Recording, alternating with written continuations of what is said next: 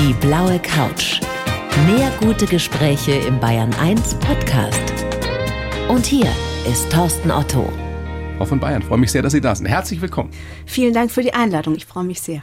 Ich habe in der Vorbereitung viel darüber nachgedacht, was mir zuerst einfällt, wenn ich an Sie denke. Ich habe mich natürlich eben gut vorbereitet. Und das Interessante ist, mir fiel nicht zuerst Prinzessin ein, sondern mir fiel zuerst der Rabe Abraxas von der kleinen Hexe ein. Das ist ja erfreulich. Na, es ist lustig, weil ich habe, als ich gelesen habe, Sie sind äh, Rabenvögel, Forscherin, Expertin, sofort Abraxas im Kopf. Was sagen ich, Sie dazu? Äh, sehr erfreulich, weil ich glaube, ich hätte mich von klein auf mehr mit einer Hexe als mit einer äh, Prinzessin identifiziert. so war es nicht gemeint. Ich meine nicht, dass Sie die Hexe sind. Aber das war eben so der erste Gedanke. Ich weiß ja, dass Sie sich viel mehr auch über Ihre Arbeit als Raben- und Papageienforscherin definieren, als über diese Prinzessinnen-Geschichte. Deswegen spreche ich Sie auch an. Ja, natürlich. Ich bin ähm, absolut begeisterte Forscherin und habe einen Großteil meines Lebens mit einem Vogel auf der Schulter verbracht. So Das geht gut los mit uns.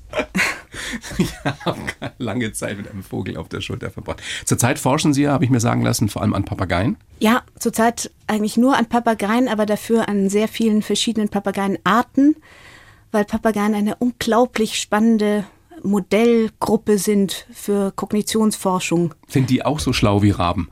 Ja, man kann sagen, dass Papageien so klug sind wie Rabenvögel, aber man muss dazu sagen, dass das Forschungsfeld noch relativ jung ist, dass wir noch sehr, sehr wenig über Intelligenz von Papageien wissen, erstaunlicherweise. Das Klischee über Papageien ist ja so, die, die können alles nachplappern. Das kann man denen beibringen. Ja, das ist einer der also wirklich großen Merkmale der Papageien, dass sie diese vokale Lernfähigkeit haben und die Fähigkeit zu imitieren und dabei wirklich die verrücktesten Laute zu imitieren. Und das hat, glaube ich, Menschen seit Jahrtausenden fasziniert. Papageien werden eigentlich schon sehr lange als Haustiere gehalten. Ja. Und man hat sehr früh gemerkt, dass sie sprechen lernen können. Können Raben das auch? Raben können auch sprechen lernen, aber nicht ganz so extrem wie Papageien. Aber auch das kenne ich wieder von der kleinen Hexe eben. Ja, ja. Daraus ziehe ich mein Wissen. Von Ist auch damals. sehr lehrreich. Ja, absolut. Sie haben ja Ihre Doktorarbeit über die soziale Intelligenz von Dohlen geschrieben. Genau, Dohlen gehören zu den Rabenvögeln. Viele Leute kennen sie eigentlich nicht wirklich. Also sie sind etwa so groß wie Tauben und hellgrau und sie haben einen schwarzen Kopf und ganz hellblaue Augen und sind erstaunlich sozial, brüten in Kolonien und sind heute immer wieder bedroht, weil sie eben zu wenig Nistmöglichkeiten haben, weil eben die ganzen alten Bäume weg sind und in Gebäuden die Löcher zugemacht werden. Die haben die meisten Menschen wahrscheinlich noch nie gesehen, oder? Zumindest nicht bewusst wahrgenommen. wahrscheinlich nicht bewusst wahrgenommen. Ich glaube, es ist leider in der heutigen Zeit so, dass- man an der Natur oft vorbeigeht und gar nicht mehr wahrnimmt, was um einen herum Leider. passiert. Dabei wäre das gerade in so einer Zeit wie der jetzigen natürlich äh, fast schon heilsam, oder? Wenn man sich mehr in der Natur aufhielte. Das stimmt. Ich glaube, gerade die letzten Monate, da war für viele wahrscheinlich allein der Blick aus dem Fenster oder ein Spaziergang eine große Erholung. Aber weil Sie diese Doktorarbeit eben über die soziale Intelligenz der Dohlen geschrieben haben, kann man da wirklich von sozialer Intelligenz sprechen, im, im ähnlichen Sinne wie bei uns Menschen? Wir Menschen sind ja gekennzeichnet durch unsere große soziale Intelligenz. Naja, Und- mehr oder weniger. Mehr oder weniger, das stimmt. Und wir wissen seit einigen Jahren ähm, eben immer mehr über die soziale Intelligenz unserer nächsten Verwandten, über Primaten und Menschenaffen, weil man eben seit den 50er, 60er Jahren begonnen hat, sich für das Sozialleben und die soziale Komplexität unserer nächsten Verwandten zu interessieren. Stichwort Jane Goodall. Genau, die das große war- Primatenforscherin, die Sie ja auch kennengelernt haben. Genau, das war eine wirkliche Pionierin in der Verhaltensforschung äh, über wirklich einfach das pure Verhalten unserer nächsten Verwandten überhaupt einmal kennenzulernen. Und dann hat man eben nach und nach, aber eigentlich wirklich erst in den 80er, 90er Jahren dann auch die kognitiven Fähigkeiten unserer nächsten Verwandten, also die Denkfähigkeiten untersucht. Und da war eine der wichtigsten Hypothesen über die Entstehung unserer eigenen Intelligenz, dass die Komplexität unseres Soziallebens ganz stark unsere Gehirnevolution beeinflusst hat. Und das hat man eben dann versucht, bei unseren nächsten Verwandten herauszufinden. Und jetzt zurück zu den Rabenvögeln. Man ist dann irgendwann auch draufgekommen, dass ja eigentlich nicht nur Primaten, sondern auch andere Tiergruppen sehr sozial leben und auch sehr große soziale Komplexität nennt man das, also komplexe mhm. Gruppen, viele Freundschaften in einer Gruppe, eine Dominanzhierarchie und so weiter. Das gibt es ja in ganz verschiedenen Tiergruppen. Und dann hat man irgendwann angefangen, sich für die Rabenvögel zu interessieren und dann kam sofort heraus in den ersten Tests, dass sie wirklich auf dem gleichen Niveau abschneiden wie Menschenaffen. Raben sind so schlau wie Gorillas oder wie Orang-Utans? Ja, das kann man wirklich sagen. In den kognitiven Experimenten schließen sie ganz ähnlich ab. Was ist der Grund, dass Raben, speziell Raben, eben schon seit so vielen Jahren, eigentlich Jahrhunderten, so eine Faszination auf uns Menschen ausüben? Damals wusste man ja noch gar nichts darüber, wie schlau die sind. Ah, ich glaube, man hat sehr früh geahnt, dass die sehr schlau sind. Die also sie sind in vielen Märchen und Fabeln thematisiert und spielen in der Mythologie eine große ja. Rolle. Der Rabe ist zum Beispiel auch ein Symboltier auf der Krone des Königs von Bhutan zum Beispiel oder Gott Odin hat zwei Raben auf der Schulter, ja. Hugin und Munin. Aus der Literatur kennt man ihn von Edgar Allan Poe. Ja, natürlich. Also sie faszinieren uns, ich glaube, wegen ihrer Intelligenz und natürlich auch, weil sie schwarz sind und weil sie auch natürlich Leichen gefressen haben in früheren Zeiten als Allesfresser. Also Aber eine das große heute, Bandbreite, die diese Faszination ausmacht. ja.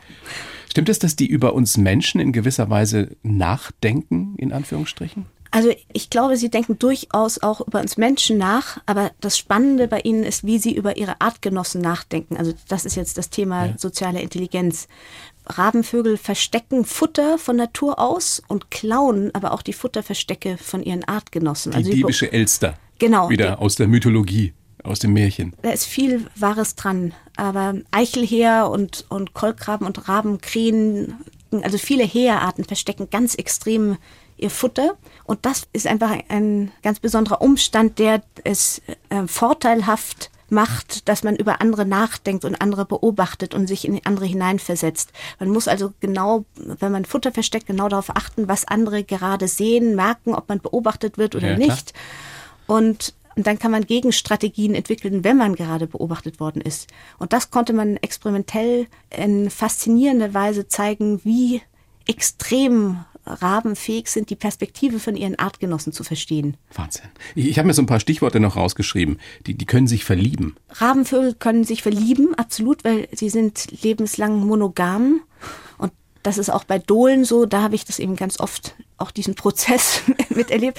Das habe ich natürlich nicht wissenschaftlich untersucht, sondern einfach beobachtet. Empirisch. Und das ist faszinierend. Der kann es wirklich von einem Tag auf den anderen Klick machen und dann ist eine Dole nur noch hinter der anderen her und begleitet sie wie ein Schatten.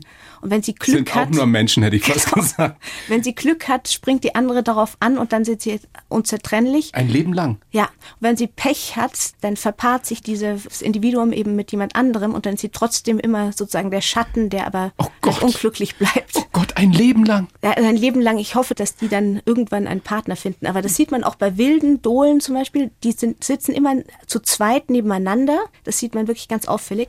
Und manchmal sieht man eben so einen dritten, der, der nicht verpaart ist, aber der immer. Oh Gott, das ist traurig.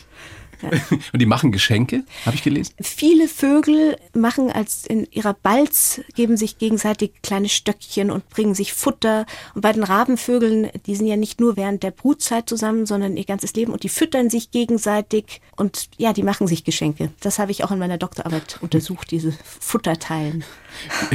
Wie, wie lange haben Sie da Rabenvögel beobachtet, um sowas wirklich in eine Doktorarbeit dann zu gießen? Ja, das dauert so vier Jahre meistens. Wie viele Stunden haben Sie sich irgendwo versteckt, um die beobachten zu können, auf dem Feld oder im Wald oder wo auch immer? Also wie viele Stunden, das kann ich gar nicht mehr nachvollziehen, aber ich, ich habe sehr viel Zeit mit ihnen verbracht. Und es ist ein Riesenprivileg, weil man dann mit ganz anderen Augen, man lernt, was für Individuen diese Tiere sind und man sieht, man nimmt wirklich die Natur anders wahr, wenn man so etwas erlebt hat. Das ist ja auch überhaupt so ein Punkt, was Ihnen ganz großes Anliegen ist mehr Verständnis für die Natur, nicht nur von uns Erwachsenen, sondern speziell für die Kinder. Warum ist das so wichtig oder warum sollte jeder ein Verständnis für die Natur entwickeln? Ich glaube, also wir Menschen sind ja Teil der Natur. Und eigentlich leben wir heutzutage ein sehr entwurzeltes Leben, weil wir eben kaum mehr Bezugspunkte zur Natur haben. Und ich glaube, dass unser Gehirn ist in der Natur entstanden. Also ich glaube, dass zum Beispiel, wenn man einen Spaziergang macht in der Natur, dann merkt man sofort, wie der Geist frei wird, wie man plötzlich über Probleme ganz anders nachdenkt und die plötzlich lösen kann. Wenn ich ein, beim Schreiben zum Beispiel ein Problem habe, dann gehe ich eine Weile und dann löst sich das von selber, weil unser Gehirn wirklich diese Bewegung, diese Orientierung im dreidimensionalen Raum braucht. Das ist ja auch wissenschaftlich belegt inzwischen. Das ist ja, ja nicht nur eine subjektive Geschichte, sondern das ist so. Absolut, ja. da gibt jede Menge Eine halbe Forschung. Stunde spazieren im Wald ist irgendwie so gut wie, weiß ich nicht. Ja, ja absolut. Zwei das Therapiesitzungen oder so. Ganz genau, das ist nur ein, eigentlich nur ein kleines Beispiel. Aber wenn man eben komplett naturentfremdet in einer Stadt leben muss, dann ist man wirklich in vielerlei Hinsicht verarmt psychologisch. Welche Rolle spielt dieses große Projekt Biotopia, also Naturkundemuseum am Nymphenburger Schloss, das ja 2025, glaube ich, eröffnet werden soll? Viele kennen jetzt noch das Museum Mensch und Natur, aber das platzt eben aus allen Nähten. Was werden wir da, speziell natürlich auch die Kinder, mitnehmen können für ihr Leben? Ich glaube ganz, ganz viel, weil es gibt auch Forschung darüber, was ein Museumsbesuch bewirken kann. Und er kann wirklich die entscheidende Erfahrung geben, sich zum Beispiel für eine Karriere in der Wissenschaft zu entscheiden. Aber Biotopia wird viel mehr als ein Museum. Das wird wirklich eine lebendige, dynamische Plattform, ein Diskussions- und Bildungsforum für Life Sciences, also für, für die ganzen Fächerspektrum der Biowissenschaften, für Geowissenschaften und für Umweltthemen. Und das sind Fächer, die unglaublich zukunftsentscheidend sind und die aber in Unterricht viel zu wenig behandelt werden können und die vor allem, jeder hat viel zu wenig Allgemeinbildung in diesen Themen, weil sich diese Fächer so rasant weiterentwickeln. Und das sind Themen, die uns jeden Einzelnen im Alltag betreffen. Und Stichwort Biodiversität. Zum Beispiel Biodiversität. Artensterben, all das.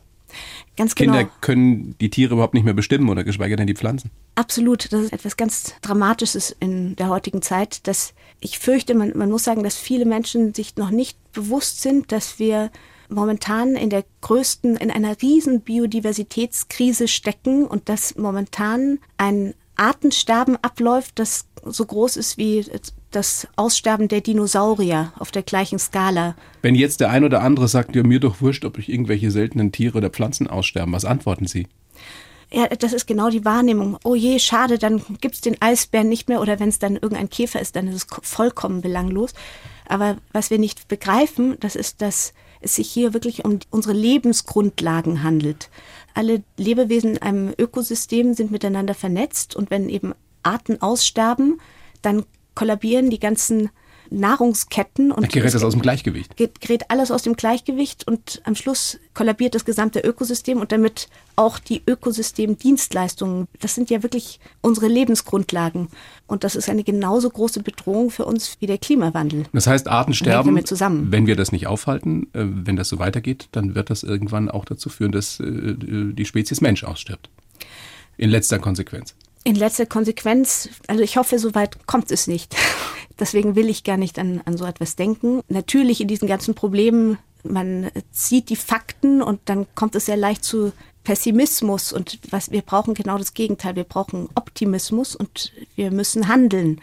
Und wenn wir die Fakten, manche Leute ziehen sozusagen den Kopf ein, äh, diese Fakten lesen, weil die so beunruhigend sind. Und wir brauchen genau das Gegenteil. Und da sehe ich in Biotopia eine Riesenchance, weil die Mission von Biotopia ist wirklich, Menschen zum Handeln zu bringen und zu einem verantwortungsvollen Umgang mit der Natur zu bewegen und zu zeigen, was man alles tun kann, weil wir können so viel tun. Um diese wir müssen es nur tun, tun, und wir müssen endlich anfangen damit. Frau von Bayern, Sie sind ja eine Wittelsbacher Prinzessin, sind, sind als Kind auf Schloss Kaltenberg und Schloss Leutstetten, glaube ich, aufgewachsen. Mit welchen Tieren damals? Was hattet ihr? Wir waren unglaublich viel draußen. Wir ja. sind eigentlich von der, wir waren gar nicht im Kindergarten, das heißt, wir waren eigentlich nur bei uns im, äh, im Wald also quasi Waldkindergarten zu Hause.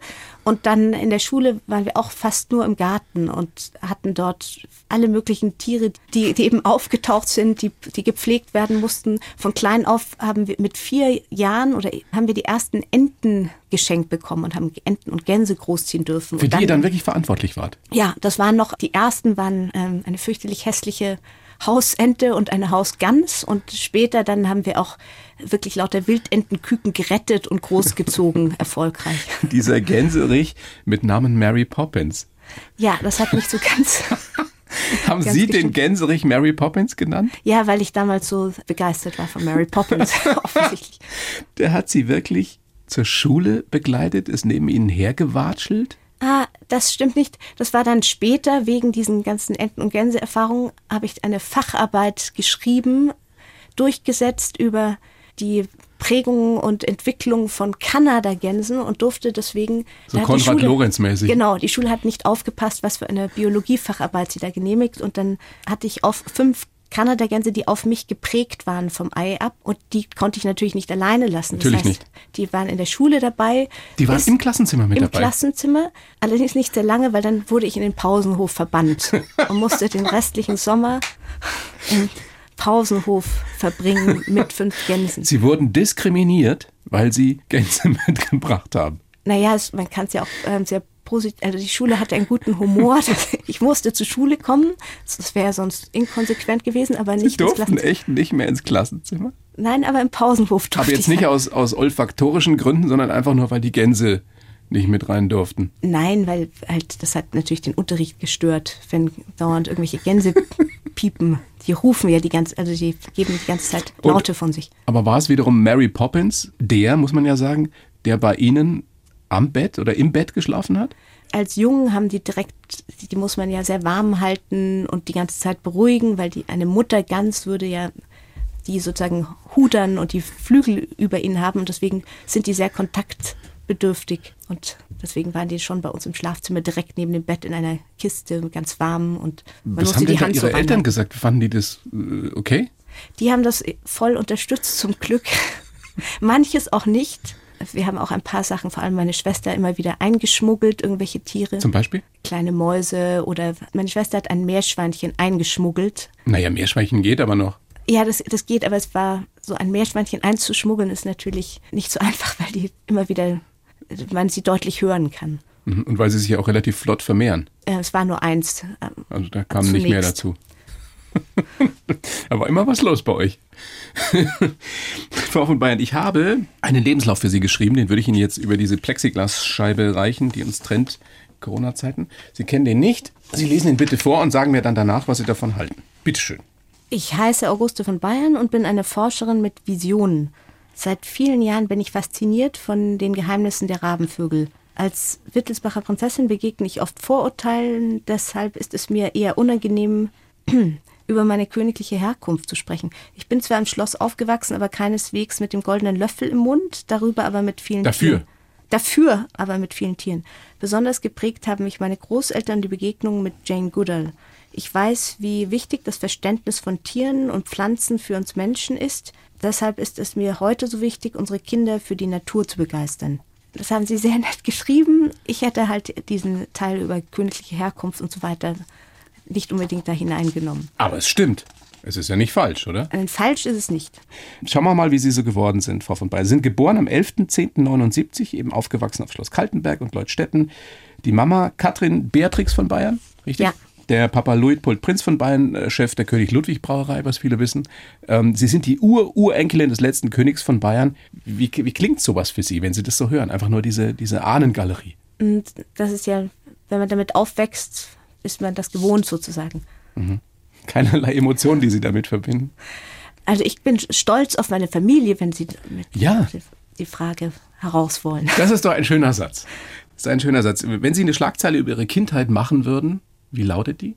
Unbeschwert, frei und in der Natur. Mhm. Also keinesfalls mit dem, mit dem goldenen Löffel im Mund aufgewachsen, wie vielleicht der ein oder andere vermuten möchte. Also ich glaube, wir, wir sind absolut sehr verwöhnt worden. Wir haben alles gehabt, was wir brauchten. Aber für mich war das Schönste war, dass wir von klein auf Pferde hatten. Mhm. Ich bin absolut pferdebegeistert und das ist ja ein, ein Riesenprivileg, mit Pferden aufwachsen zu dürfen und ein eigenes Pferd zu haben und mein Großvater hat früher Pferde gezüchtet, eine, eine Rasse, die vom Aussterben bedroht ist und jetzt quasi ausstirbt. Ja, das war für mich ein, etwas, was sehr luxuriös ist und was ich. Ja, aber was Schönes und was sich natürlich viele Mädchen wünschen.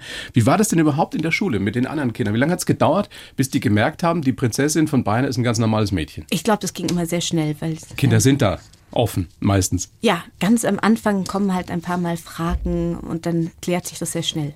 Was auch eine große Rolle wohl gespielt hat in ihrer Kindheit, waren die Großeltern, speziell die Großmutter. Ja. Stichwort Tiere. Die hatte Waschbären. Ja, meine frühesten Kindheitserinnerungen sind mit ihr und ihren Waschbären, die wir immer besucht haben, zusammen, wenn wir sie besucht haben. Die hatte sie großgezogen, die waren komplett zahm und sind mit ihr spazieren gegangen. Wie viele und waren frei das? herum. Zwei. Okay. Aber sie hatte, ich glaube, mehrere Generationen in ihrem Leben. Das sind sehr kluge Tiere und sehr eigen und zeigen nicht viel nach außen. Also sie sind ein bisschen schwer einschätzbar. Aber es ist faszinierend, wie sie eben alles, was man ihnen gibt, in Gefangenschaft zumindest, also in wilde Waschbären machen das gar nicht, aber wenn man ihnen etwas gibt, die haben so kleine schwarze Hände und waschen dann alles. Die waschen wirklich? Die nehmen eine, zum Beispiel eine Haselnuss in die Hände und reiben dann die Hände Haben Sie im Wasser. diesen beiden Waschbären der Oma ab und zu was gegeben, was sie dann gewaschen haben? Also ich weiß, dass sie immer wieder Blödsinn gemacht haben und zum Beispiel Seidenstrümpfe dann in der Toilette gewaschen haben und so Sachen angestellt haben. Das war regelmäßig immer gut für Überraschungen. Und die Oma muss mit euch auch Dschungelexpedition gespielt haben. Hinter Wandteppichen habe ich gelesen. Ja, das waren die allerfrühesten Kindheitserinnerungen. Da hat sie, darf man gar nicht laut sagen, aber da hat sie hinter einem Gobelin, hat sie mit uns Dschungel gespielt und Elefantenmutter und wir sind eine Reihe hinter ihr her und hinter dem Teppich durch. Die ist nie erwachsen geworden und sie hat gesagt, es wäre für sie das größte Kompliment gewesen, dass wir ihr, ihr das gesagt haben, dass sie nicht zu den Erwachsenen zielt. Sie stand auch als Piratenkapitän vor der Tür und hat geklingelt als Überraschung für meinen sechsten Geburtstag. Unglaublich. Ist das auch die Oma, über die Sie dann den berühmten Verhaltensforscher Irenus Albel-Albisfeld kennengelernt haben? Nein, der war ein guter Freund der Familie. Mein Vater hat sich unglaublich gut mit ihm verstanden und hat viel mit ihm gereist und er, er kam uns eben oft besuchen. Und auf dessen. Geburtstag haben Sie dann eben Jane Goodall, die, die noch berühmtere Primatenforscherin, kennengelernt. Haben Sie die Ja. einfach angesprochen? Hat die mit Ihnen geredet? Ganz im Gegenteil, das war ein Geburtstag, wo er mich dazu gefragt hatte, weil er eben wusste, dass mich das freuen würde. Und ich war, glaube ich, das einzige Kind auf der ganzen Veranstaltung. Oder ich weiß nicht, ich war, glaube ich, 14 oder sowas. Und war extrem unsicher zwischen diesen ganzen Erwachsenen und Forschern und äh, war sehr beeindruckt und eben verunsichert. Das hat die Jane Goodall sofort gespürt und hat dann mich aus dieser Menge herausgepickt und neben sich gesetzt. Das heißt, die war nicht nur eine großartige Tierversteherin, sondern vor allem auch sehr, sehr empathisch, was Menschen betrifft. Absolut, absolut. Die ist einfach eine gute Beobachterin. Und, und das ist ja ihr Grundprinzip, dass man immer um sich herum schaut, was man in der Situation besser machen kann und dass man mit einem Gespräch eigentlich einen Menschen verändern kann. Oder mit jeder Handlung kann man die Welt entweder positiv oder negativ beeinflussen. Man kann eine vertrocknete Blume ignorieren oder man kann ihr Wasser geben oder man kann einen, einfach nur einen Hund streicheln oder ignorieren.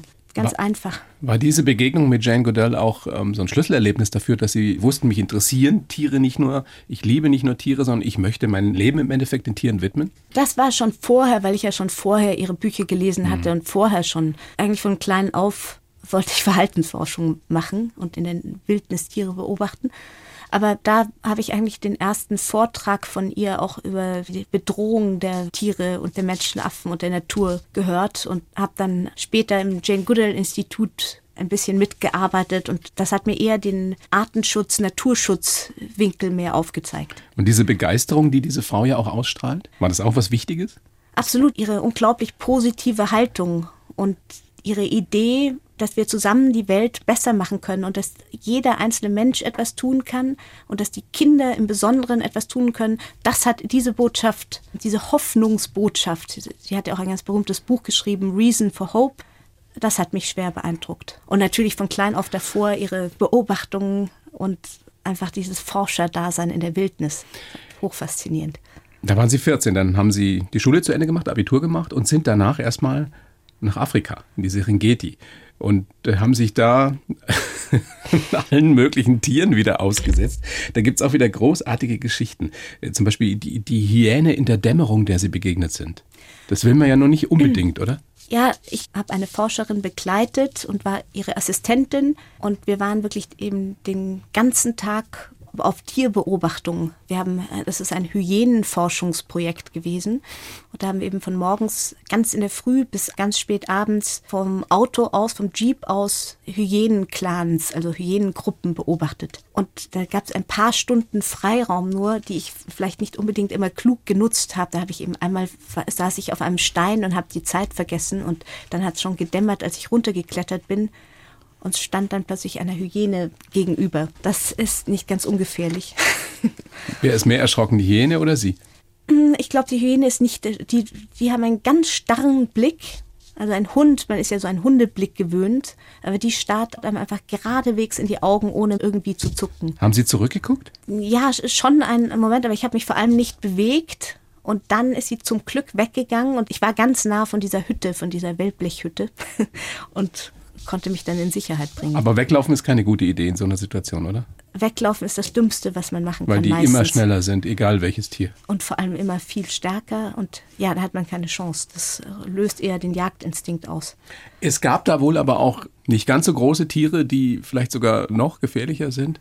Die, meine ja. Lieblingsschlange überhaupt, die Speikobra. Die hat da in dieser äh, Hütte gelebt, die Speikobra, und da musste man halt immer aufpassen, dass sie nicht gerade da ist und man ihr in den Weg kommt. Noch gefährlicher sind diese Puffottern, die einfach irgendwo liegen und auf die man auf keinen Fall treten darf. Aber Speikobra deshalb, weil die irgendwie aus weiß ich nicht wie vielen Metern ins Auge ihr Gift spritzt, speit. Ja, sie fängt sie eben ihre Beute. Die können relativ gezielt ihr Gift spritzen und das ist gefährlich natürlich. Und da hat sie keine Angst? Angst bringt einen nicht wirklich weiter. Man muss halt die Augen das ist schon klar. Aber es ist ja nun keine rationale Entscheidung, ob ich in so einer Situation Angst habe oder nicht. Ich habe sie gesehen, aber ich bin ihr nicht so nahe gekommen, dass es irgendwie beängstigend gewesen Aber die wäre. war da ständig da, die hat da gewohnt. Einmal musste ich über eine Puffotter springen. Da hatte ich in dem Moment hatte ich gar keine Zeit, Angst zu haben, weil ich einfach gesprungen bin.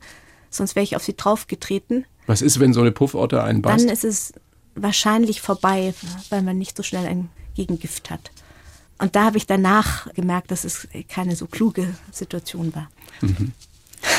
Wussten Sie zu dem Zeitpunkt schon, dass Sie mal äh, später was mit Vögeln machen würden? Dass Rabenvögel Ihre große Leidenschaft sein würden? Also die waren immer eine Leidenschaft, aber dass sie das werden würden äh, in der Forschung nicht, weil ich eigentlich wirklich nach Afrika gehen wollte ich wollte in die Kalahari, um dort zu, zu forschen. Und dann habe ich aber erfahren, dass eine neue Forschungsgruppe über Intelligenz von Rabenvögeln forscht und habe mich dann eingelesen und fand das dann so faszinierend, dass ich komplett die Richtung geändert habe und eben in die Kognitionsforschungsrichtung gegangen bin. Also Denkfähigkeiten von Tieren. Und das erfüllt mich seitdem. Das ist einfach ein hochfaszinierendes Forschungsfeld. Und diese Faszination hört auch nie auf. Können Sie sich vorstellen, dass Sie das machen, bis Sie mal alt sind? Das wäre ein Riesentraum, aber äh, es gibt so viele große Herausforderungen, die man auch angehen müsste, eben das Artensterben anzugehen, dass ich manchmal auch überlege, wie viel Zeit ich für was aufbringen kann. Das ist immer ein, ein Konflikt auch für Biotopia aber die Forschung fasziniert mich zutiefst. Wie findet Ihre Familie das überhaupt? Die Kinder, drei Söhne, haben die da auch schon ein Faible für, für Tiere, für die Natur? Oder sagen die nachher, die Mama, die, die ist ganz schön crazy? Nein, zum Glück bis jetzt sind sie, ähm, unterstützen sie mich voll. Also der Älteste ist sechs Jahre alt, der versteht das am ehesten. Okay. Der will momentan auch Forscher werden. aber ich, bin, ich hoffe, dass sich es nicht ändert, weil ich glaube, es ist eine gute Richtung. Aber ich möchte ihm nichts vorschreiben. Ich fand es vorhin so schön, weil Sie gesagt haben, die Fakten sind ja nicht immer so äh, zum Optimismus angelegt, aber trotzdem ist es ganz wichtig, dass wir dran glauben und dass wir dran arbeiten an einer besseren Welt und dass das alles gut wird. Gab es jemals den Zeitpunkt, wo Sie gedacht haben, jetzt drehe ich aber durch, weil eben nicht so viele so denken wie ich? Nicht wirklich, weil auch das einen nicht weiterbringt. Wir müssen einfach nur in die Zukunft blicken und machen, was wir können, um die Welt positiv zu verändern. Sie glauben fest daran, dass wir die Welt zum Positiven verändern können. Speziell Absolut. durch Forschen und dadurch, dass wir eben junge Menschen dafür begeistern. Ja, dass wir die Themen ins Bewusstsein der Menschen bringen und ins Bewusstsein der Menschen bringen, natürlich besonders von den Kindern, weil alleine zum Beispiel die Fridays for Future Bewegung, was für eine Dynamik da entstanden ist. Die jungen Menschen brennen und sind nervös über die Zukunft. Sie wollen etwas tun, nur sie wissen, glaube ich, nicht unbedingt immer genau, was sie tun können und fühlen sich dann im Endeffekt doch schwach. Und genau da muss man ansetzen und zeigen, wo man etwas tun kann. Jeder kann ganz, ganz, ganz viel tun. Aber nicht nur die Kinder, auch die Erwachsenen. Man muss Handlungsoptionen aufzeigen und zur eigenen Verantwortung aufrufen. Wir müssen verantwortungsvoller werden. Ein vehementes Plädoyer von Ihnen, Frau von Bayern. Ich bedanke mich sehr für das Gespräch. Ich wünsche Ihnen alles Gute. Also bleiben Sie dran an der Forschung und auch daran, eben diese Welt ein bisschen besser zu machen. Das ist lohnenswert und ansonsten wünsche ich Ihnen Gesundheit. Ja. Danke sehr, das wünsche ich Ihnen auch. Dankeschön. Die blaue Couch, der Bayern 1 Talk als Podcast. Natürlich auch im Radio. Montag bis Donnerstag ab 19 Uhr.